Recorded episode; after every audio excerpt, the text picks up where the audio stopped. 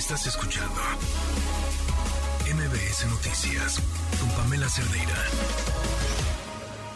En la línea telefónica saludo con mucho gusto a la señora Xochil Hernández. Ella es madre de Tiffany. Eh, vamos a platicar de pues este caso que había quedado de lado y que salió a la luz pública de después de que Abner perdiera la vida eh, pues eh, en el colegio Williams tras haberse ahogado en una de sus piscinas y este caso pues es de abuso sexual y ya tiene sus años pero pues hay información importante de la cual tenemos que platicar. Señora Xochil, ¿cómo está? Buenas noches.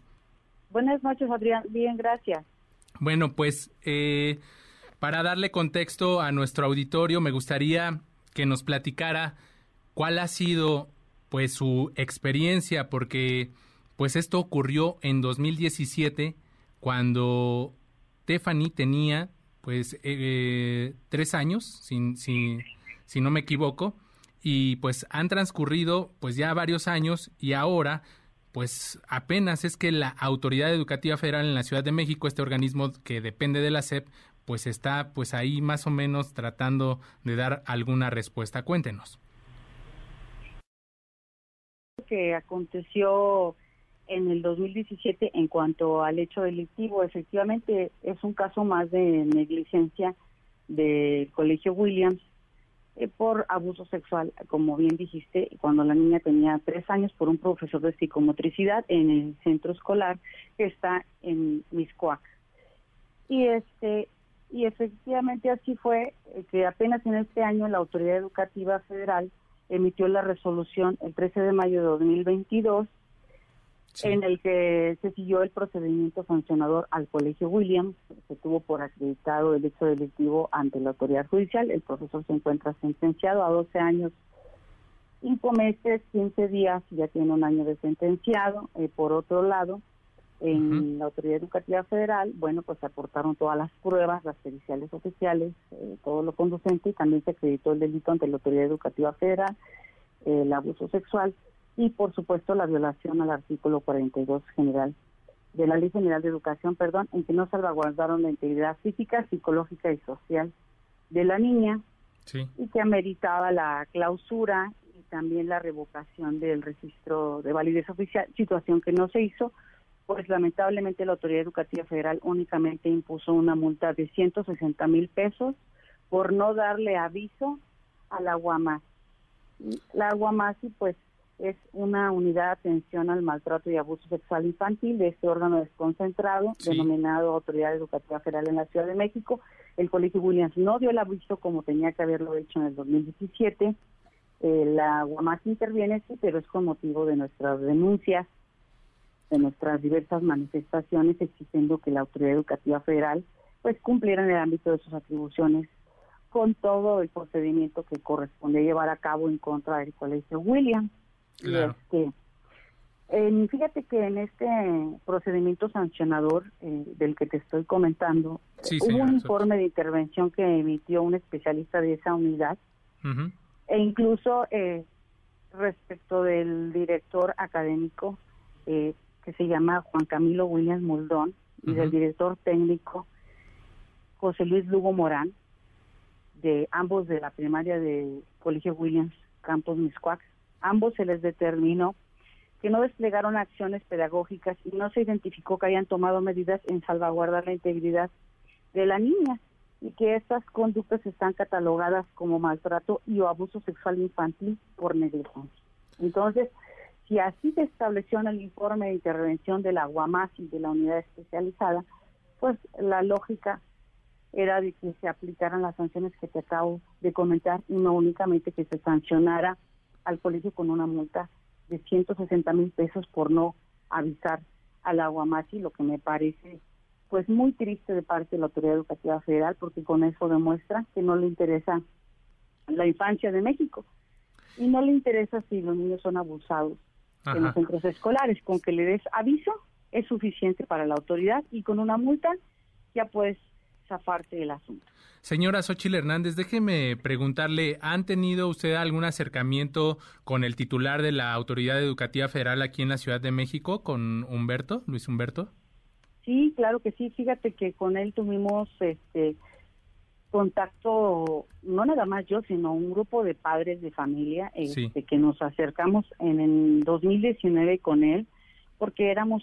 eh, padres de niños abusados sexualmente en centros escolares públicos y privados, no solamente de la Ciudad de México, sino de otras entidades del país, a solicitarle pues que desplegara diversas acciones que le correspondían dentro del ámbito de su competencia, el que se vigile de manera periódica y continua que los centros escolares públicos y privados tengan personal calificado, por ejemplo. Este, en el caso, como ya sabes, en el caso, por ejemplo, del pequeño Abner, este, resultó que en la audiencia de vinculación a proceso del viernes pasado no tienen título ni cédula las personas que estaban ahí en la libertad al cuidado del pequeño. Y en nuestro caso también este, el Colegio Williams, particularmente Juan Camilo Williams Moldón, contrató a profesor de 23 años sin título de sin cédula profesional, pero nunca nos avisó que ese profesor lo había puesto a cargo del grupo, porque era una Miss la que daba esa clase. Entonces lo pone a cargo del grupo sin avisarnos unos meses previos a que advertimos los cambios en la niña y que pues nos recibió el hecho delictivo y tuvimos que denunciar. Entonces pues es muy grave que pongan al frente de los niños a personal no capacitado académicamente y psicológicamente y que además este, no te den aviso. Sí, e, es, es muy grave lo que nos platica señora Xochitl Hernández porque pues eh, entonces, ¿en dónde queda el trabajo de la Autoridad Educativa Federal? Precisamente, pues todo esto lo destapa el caso del pequeño Abner, y, la autoridad educativa federal tiene que seguir esta guía de procedimientos donde pues tiene que velar por la seguridad de los alumnos de las escuelas que están precisamente incorporadas a la Secretaría de Educación Pública. Y, quedaron en, pues en una acción específica, en reunirse nuevamente, en verificar si hay algún avance sobre estas preocupaciones que de verdad, o sea, a estas alturas de la vida no puede ser que, que se le tenga que decir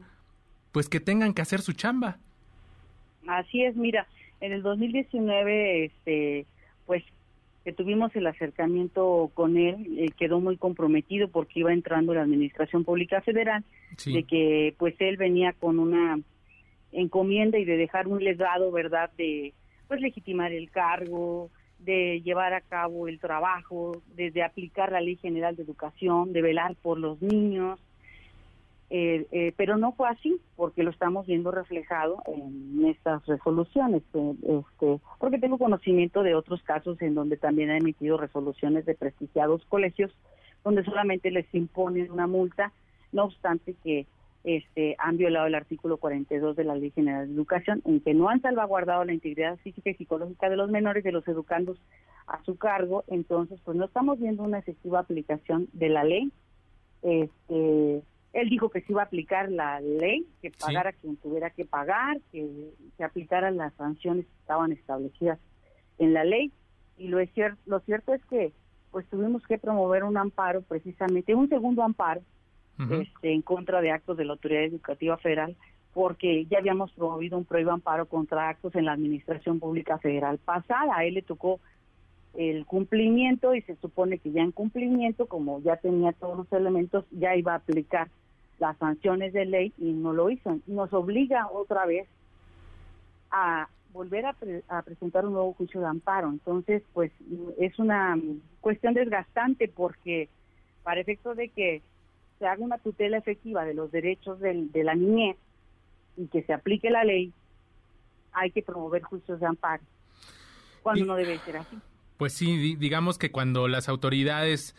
que están a cargo tanto en la Ciudad de México como a nivel federal se llenan la boca diciendo que pues en estos gobiernos ya no hay impunidad, pues deberían de echarle un ojo, voltear a ver este tipo de casos donde pues la ley no se aplica y con una simple multa pues se les deja seguir operando, se les deja seguir omitiendo pues estos reglamentos que ponen en riesgo la integridad de los menores que asisten a, a, estos lugares. ¿Cuál sería eh, el siguiente paso, señora Xochil Hernández? Pues eh, la, la, ley se tendría que, que, estar aplicando. Ustedes estarían buscando precisamente pues que se, se aplicara pues la, el retiro de los permisos y la suspensión definitiva de este colegio? términos de los artículos 76 y 77 de la Ley General de Educación que a nosotros nos aplica, sí proceden esas sanciones de multa, de la clausura y la revocación de la autorización o retiro del reconocimiento de validez oficial de estudios correspondiente. Entonces, este estamos viendo serias complicaciones para que se cumpla la ley en tratándose de este tipo de colegios que pues tienen relaciones políticas y que en este caso vemos que prevalece más eh, esa situación que la, la eficacia en la aplicación de la ley en favor de los niños. Señora Xochil Hernández, madre de Tiffany, estaremos muy al pendiente de todo lo que suceda alrededor de este caso. Eh, ojalá nos permita y nos dé la oportunidad de seguir platicando sobre algún avance, sobre lo que siga pues pasando alrededor de todo este tema que pues está eh, pues alrededor del colegio Williams que ocultó este caso de abuso sexual en contra de una menor. Muchas gracias, señora Xochil Hernández. No, a ti, Adrián, este, muchas gracias por el espacio y hay que visibilizar esto para que este, pues la autoridad cumpla con lo que le corresponde en el ámbito de sus atribuciones. Gracias, buenas noches. Estás escuchando MBS Noticias con Pamela Cerdeira.